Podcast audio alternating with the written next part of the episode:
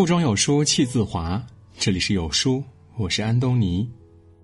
今天我们要读的是深度好文《寡》。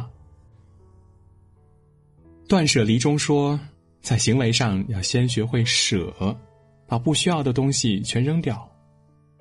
精致生活的方法就是适当的做减法，少少益善。人生亦如此，有时候越少越好，少能得到更多。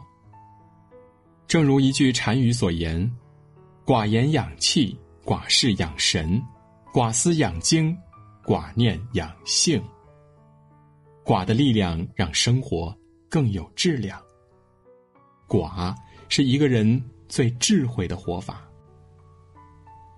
寡言。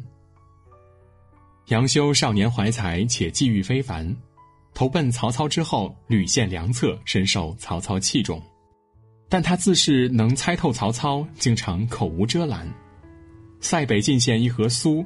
曹操在上面写“一盒酥”。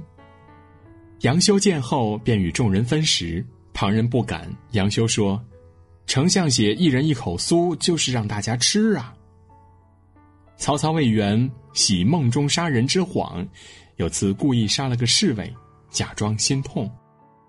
杨修知道后，却到处跟人说：“丞相并不是在梦中，是你们在梦中。”如此往复多疑的曹操，终忍受不了杨修，将其杀死。言多必失，祸从口出。话多的人仿佛一直走夜路，免不了踩到坑洼。老子说：“知者不言，言者不知。”话少而精，聪明的人总是少说话，会说话。你说的话代表了你的修养和智慧。不可不句句斟酌，时时思量。沉默是金，寡言则是最亮的衣装，也是最高的涵养。寡事，曾有一位网友抱怨，他一边做公司项目，一边从事写作，有时还在网上直播，看起来忙碌充实。可半年下来，他不仅副业没做好，公司项目也丢了。生活像战场，选择一样你最拿手的兵器，披荆斩棘，集中力量做好一件事儿，不然只会感动了自己，浪费了时机。管子在“寡事成功，谓之知用”。刘备就是这方面的典范。较之曹操、孙权，刘备资质最差，他之所以能和前两者三分天下，在于他的寡事。刘备广纳天下贤才，用人不疑，交代给部下的事情从不插手。我们从诸葛亮的《出师表》就可以看出来，宫中之事交给郭攸之、费祎等，营中之事交给将军向宠。刘备一生只做好知人善用这一件事儿，便成就霸业了。心亡则忙。每日被琐事缠身，不懂舍弃，只会身心俱疲。事事都做，事事做不好，这不是斜杠，而是斜路。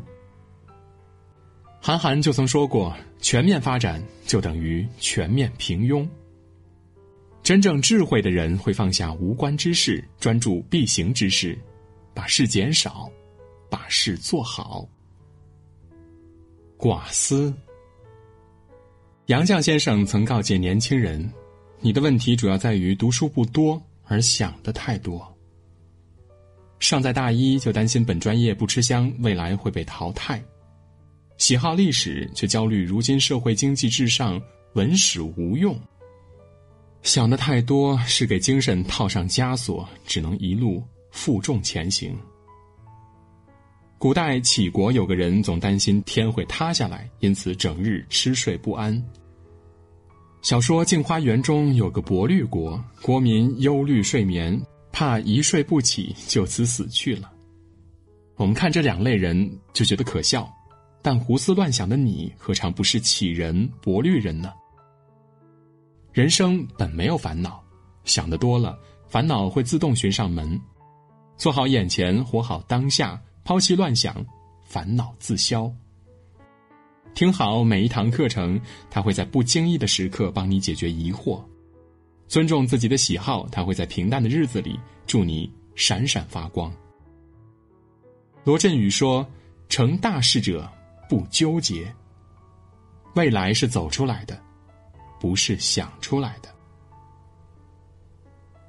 寡欲。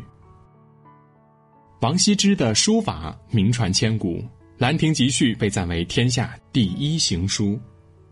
可他晚年的贪欲故事却鲜为人知。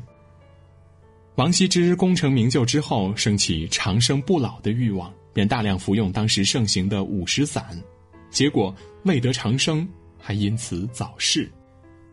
嗜欲者，逐祸之马也。不当的欲望将以最快的速度带你奔向最深的谷底。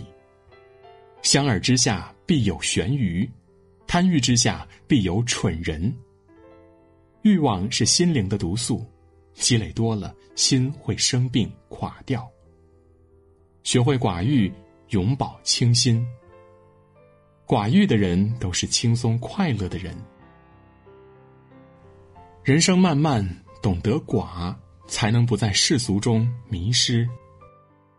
寡言减少出错，说话更有分量；寡事专注精通，行事更有效率；寡思活在当下，不被杂事搅扰；寡欲清心自在，福气不请自来。以上与朋友们共勉。在这个碎片化的时代，你有多久没有读完一本书了？长按扫描文末的二维码，在有书公众号菜单免费领取五十二本好书，每天有主播读给你听。好啦，今天的文章就分享到这里，感谢聆听，愿你的每一天都过得充实有意义。记得在文章的末尾点一个再看，让有书君知道你们在听。我是安东尼，明天清晨我依旧在有书等你，早安。